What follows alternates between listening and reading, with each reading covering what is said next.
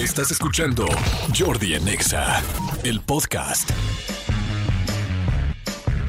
Seguimos, señores, son las 11.45 y es viernes. ¡Ay, qué delicia, qué delicia! Saludos a toda la gente que está mandando mensajitos, muchas gracias. Y mi querido Hugo Corona, Sí, ahora señor. sí es viernes, ahora de pelis para la banda. No estamos viendo si vamos a dejar en jueves, en viernes de lo de menos. Eso no importa, lo importante es que vamos a hablar de los estrenos de este fin de semana. Sí, señor. ¿Quiere que empecemos por streaming o por cine? ¿Cuánto, ¿Cuántos hay? Cinco. Ay, güey, bastante. Ah, ¿verdad? Pues streaming y terminamos con cine, ¿no? ok. Órale. Me va. gusta. Va. Aquí, aquí los vamos Fíjate, a ir fíjate googleando. que en, en Netflix estrenó eh, en esta semana un, un programa bastante peculiar, pero que la verdad es que le ha aprendido muchísimo a la vida gracias a eso. Es un programa que se llama Snack contra Chef. Es un, Snack. es un reality, evidentemente, en el cual distintos chefs se reúnen en una cocina en la cual tienen que recrear un snack o un- una golosina o papas o lo que sea, de acuerdo a- a la- al, al valor y de acuerdo a las calorías y de acuerdo a la materia en la cual están hechas cada una de ellas. Es decir, en el primer episodio hacen un cheto. Ajá. Suena fácil, pero la verdad es que está bien complicado entender cómo funciona un cheto. Porque cuando te comes un cheto, te deja cierto polvito en los dedos, Sí. Pero no te mancha. Pero sabe rico, pero pica, pero es crunch. O sea, van deconstruyendo los snacks de tal forma que después de que lo, ellos hacen su versión, tienen, Ajá, y pueden usar el- los, los ingredientes tienen, necesarios, tienen, lo que ahí- sea. tienen una cocina abierta, ¿no? Entonces abren y entonces empiezan a mezclar y empiezan a, a interpretarlo. Y después de que intentan hacer ese snack, se meten a una segunda competencia que es hacer algo que tenga que ver con la esencia del snack en sí. Entonces, por ejemplo, en este del cheto, intentan el cheto, alguien lo logra, alguien no y demás. Y la segunda etapa tienen que hacer un postre que te deje los dedos manchados como el cheto. Ok. Son ocho Y que episodios. sepa a cheto. No, no, o sea, bueno, el cheto tiene que saber a cheto. En lo segundo ya, ya, ya es un, un proceso más. Algo que tenga, pero que te deje manchado. Exacto. Entonces, la verdad es que aprendes muchísimo porque, por ejemplo, yo, o sea, habla mucho de la química de los alimentos. Ok. Yo no sabía que las Oreo, las galletas, Ajá. son veganas Ah, yo tampoco. desde hace más de 30 años. O sea, desde antes de que existiera la palabra como, Ajá. como o, o la esencia del, del veganismo, Oreo era vegano. Ok. ¿Y lo hicieron con ese objetivo? Ni idea. Pues para que todo el mundo lo pudiera comer. Ok. Pero yo no sabía eso. Entonces te van enseñando y te van eh, mostrando cómo es que cada cosa tiene una composición. Entonces hablan de los Pringles, hablan de los Kit Kats, hablan de varias cosas. Y está bien interesante y bien divertido. Yo recomiendo, yo lo empecé a ver con Daniel, tiene nueve años, y le empezó a interesar qué era lo que estaba comiendo. Está muy interesante eso. Muy O- o- y, bueno. está, y tiene como un poco como la línea de come mejor o no. No necesariamente, más bien como ma- entiende qué es lo que estás comiendo y de dónde vienen las golosinas que te gustan. Entonces, Daniel está picadísimo, lo vemos antes de dormir, la verdad es que está es un, es un programa bastante entretenido. Duran 40 minutos, 38 por ahí, y, y se la van a pasar muy bien. Snack contra chef, cuatro coronas. Órale, muy bien. Fíjate, fíjate, voy voy a hacer un paréntesis dentro de, de esta recomendación de Hugo. Nuestros amigos youtubers, eh, los rulés, amigo, Ajá. tienen algunos videos que hacen en su canal. Los rulés son es, es pa- como para chavos, para teenagers, tal. Pero tienen algunos videos en su canal que lo que hacen es, no esto, pero sí dicen, perfecto, hoy vamos a recrear un, un gansito. Perfecto. O haz de cuenta una Coca-Cola. Los ingredientes de la Coca-Cola son este, este, este, este, este, este. eh, enseñan todo lo que contiene una Coca-Cola. Y lo vamos a buscar unir y Y lograrlo. lo hacen ellos su, su versión de Coca-Cola y luego obviamente eh, comparan una con la otra. Ya han hecho muchos, han hecho varios y de repente a mí me pasa mucho eso con mi hija que ve, ve mucho los rulés. Es de, ¿cómo?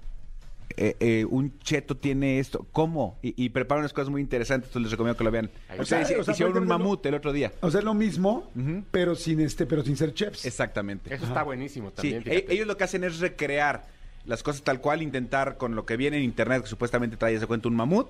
Ellos van, hornean una galleta, le ponen mermelada, tal, y enseñan cómo quedó su mamut y cómo es el original. Está muy lo bueno. prueban, sí. La verdad está muy perro, ¿eh? O sea, tratar de hacer no. un cheto, o sea, de la nada, sí, bueno, no de la nada, pero es como, a ver, ahora sí como que desintégralo y trata de integrarlo con los ingredientes. O sea, evidentemente me imagino que la producción dice los ingredientes están aquí.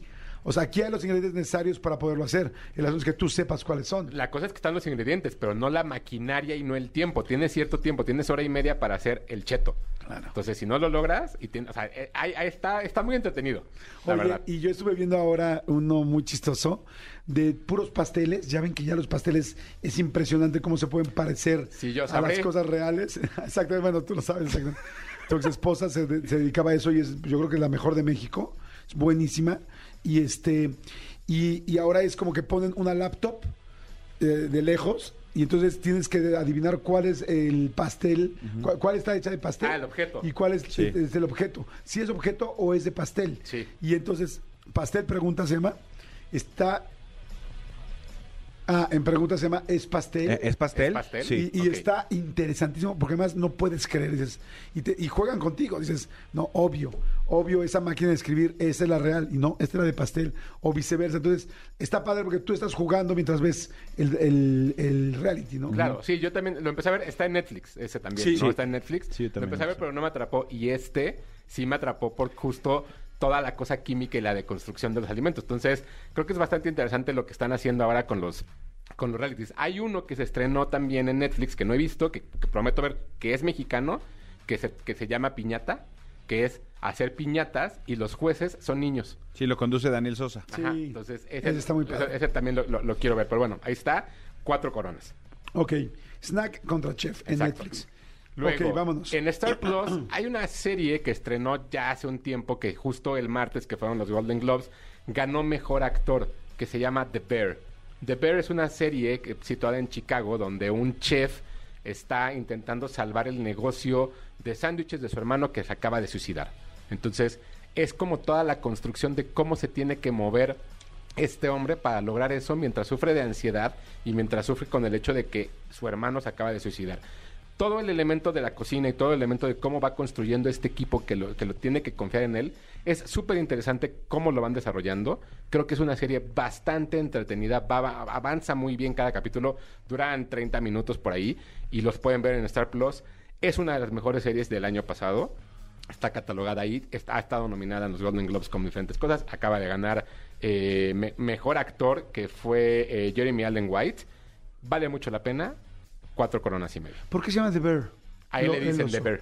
Ok. Y los Bears de Chicago viven allá, digo, ya empezando un poco el examen De la NFL. de, la. NFL, están los Bears de, de- de- No Chicago. manches. O sea, fíjate lo que hizo Jordi. Trajo a Hugo en viernes para que le soplara una respuesta del No, examen Hugo de va, a NFL. ser, Hugo va a ser mi comodín. No, Yo no sé nada del NFL, yo me voy a quedar para aprender. O sea, yo le voy a los Packers porque me No. gustan los quesos de- del que usan Ajá, en los la cabeza. Bueno, yo sabes por qué voy a los Miami, a los delfines de Miami, porque Chico amaba a los delfines y ya después sí les voy y sí me gusta y sí veo sus partidos, pero pues inicialmente me gustan los delfines.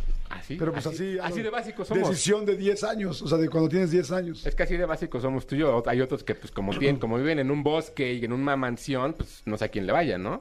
¿Por qué le vas a los 49 de San Francisco? Porque me encanta el oro. Ay, No, güey, ¿por qué? Porque me encanta el oro. No seas payaso, amigo. Saben que de ahí vienen los 49. Sí, sí, sí. Este, no, porque de muy chi- de muy chavito, algún algún día, eh, te estoy hablando 5 o 6 años, eh, mi tío me regaló una chamarra de, de los 49ers, una chamarra que se usaba mucho en ese entonces, que Ah, era dorada. padre. Y entonces, a raíz de eso, yo empecé a decir, ¿y esta chamarra qué? Entonces empecé a ver eh, juegos y de ahí ya vino toda la época dorada de los ¿Fue tu 49ers. tío?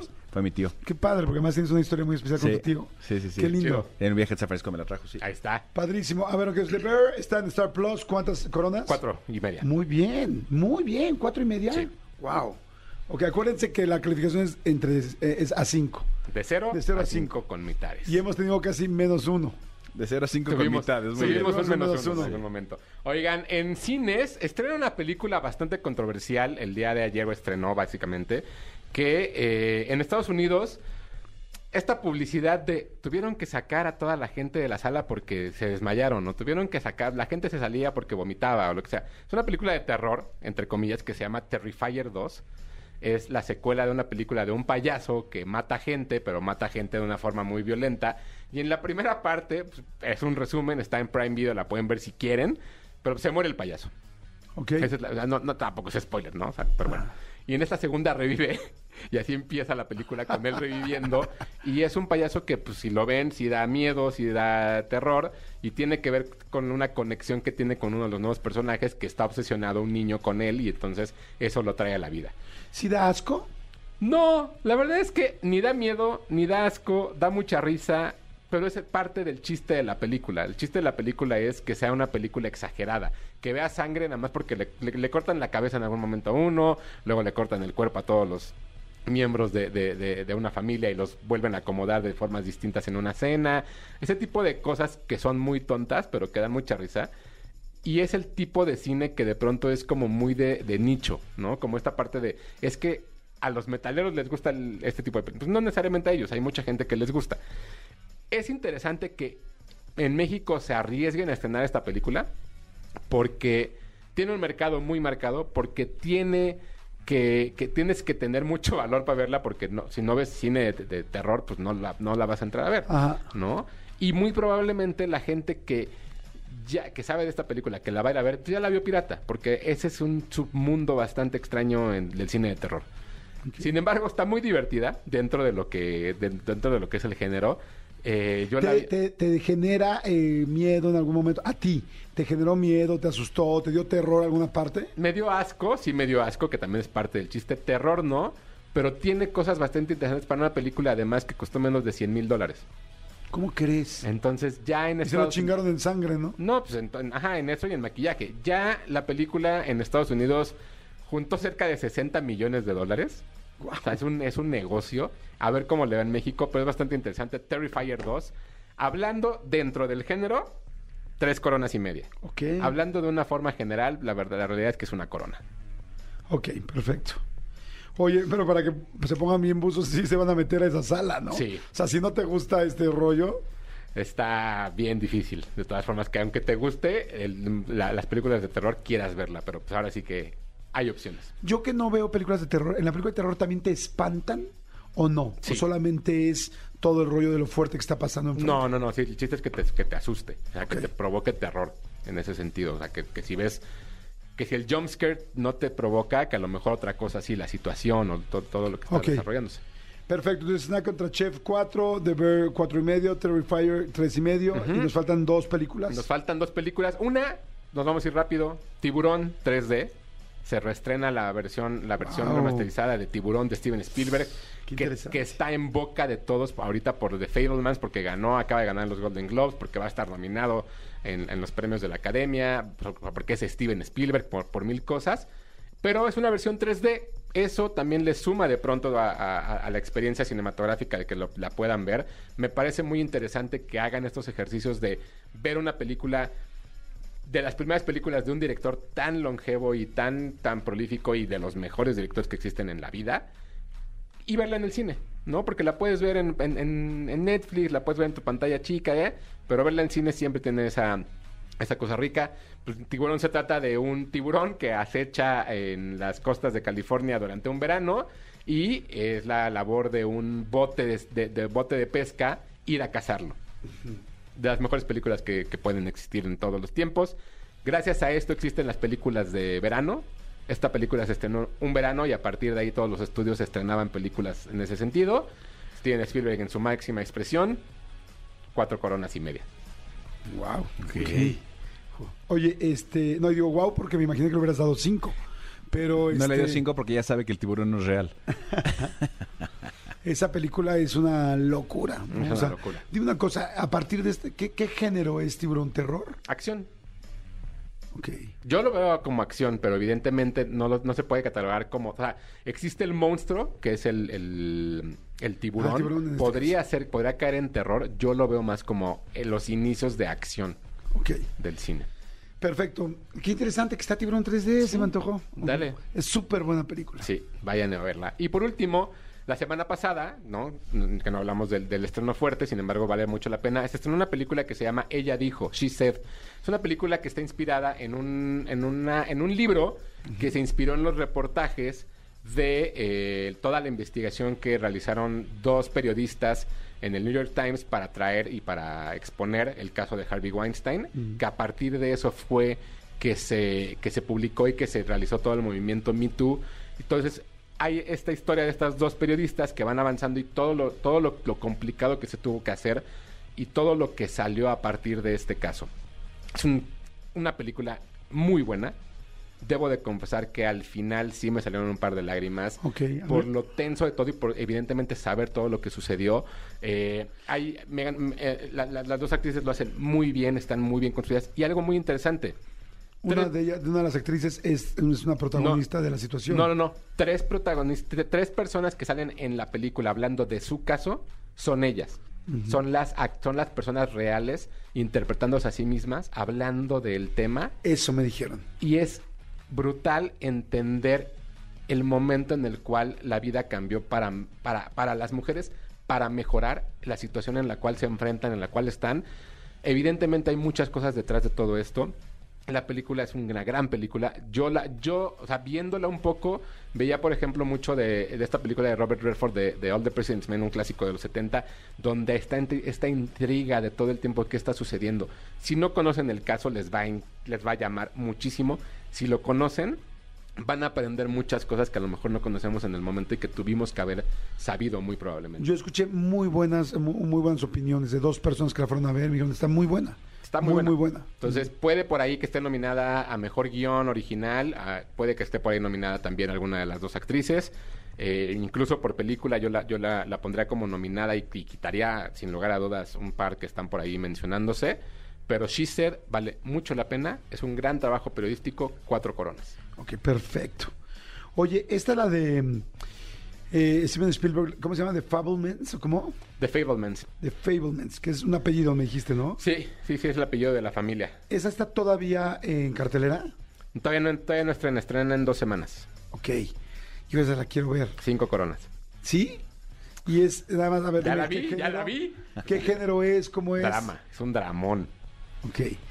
¿Y, y por qué hace esta familia, nada más para tener idea? Existe un niño dentro de la familia que se quiere dedicar a hacer cine en los años 70. O sea, es un poco autobiográfica. Es biográfica. Justo lo, justo lo que decía Spielberg en su discurso en los Golden Globes era que le había tomado mucho tiempo poder contar esta película porque él sabía lo complicado que iba a ser para él mismo enfrentarse a esos demonios porque cuenta cosas muy reveladoras. Eh, es muy personal, ¿no? Es este, este, este nuevo género donde todos los directores están contando algo que De traen ellos. dentro desde hace mucho tiempo, ¿no? Cuarón en Roma, Kenneth Branagh, o sea, m- muchos de ellos. No, no, para. El negro en este. Eh, Babel. eh, no, no en Babel, en este. En Bardot. En, en, en- Bardot también, también en Birdman. O sea, tiene mucho como un género ahí por ahí desarrollado. Y se trata de este niño y su vida complicada alrededor de su familia, que este, pues que es, es la visión de él. Lo que es bien interesante de la película es cachar todos los detalles de Spielberg dentro de ella. Ok. Uf, me muero de ganas de verla. Sí. Me muero de ganas. Bueno, todavía tenemos dos mesecitos para ver todo lo que va a salir. Lo que va a ir para Todo el se, va, todo se va a estrenar antes de que sea la premiación. No las nominaciones, pero sí, sí la premiación. Perfecto. Buenísimo. Ahí está. Oye, pues en- eh, encantado, amigo. Este, tus redes, tu todo, mi Claro que sí. Me siguen en arroba tushai, 2SHY en Twitter, Hugo Corona en Instagram, Hugo Corona Tushai en TikTok. Esta semana publicamos una entrevista, vamos a publicar una entrevista en Instagram de Jordi Enexa y en el mío con Diego Calva, el, el protagonista de, de No. Babylon, y con Damien Chazelle, el director, que vinieron a México a promocionar la cinta. Buenísimo. Y hablaremos de ella la próxima semana. Perfecto, amigo. Escúchanos en vivo de lunes a viernes a las 10 de la mañana en Exa FM 104.9.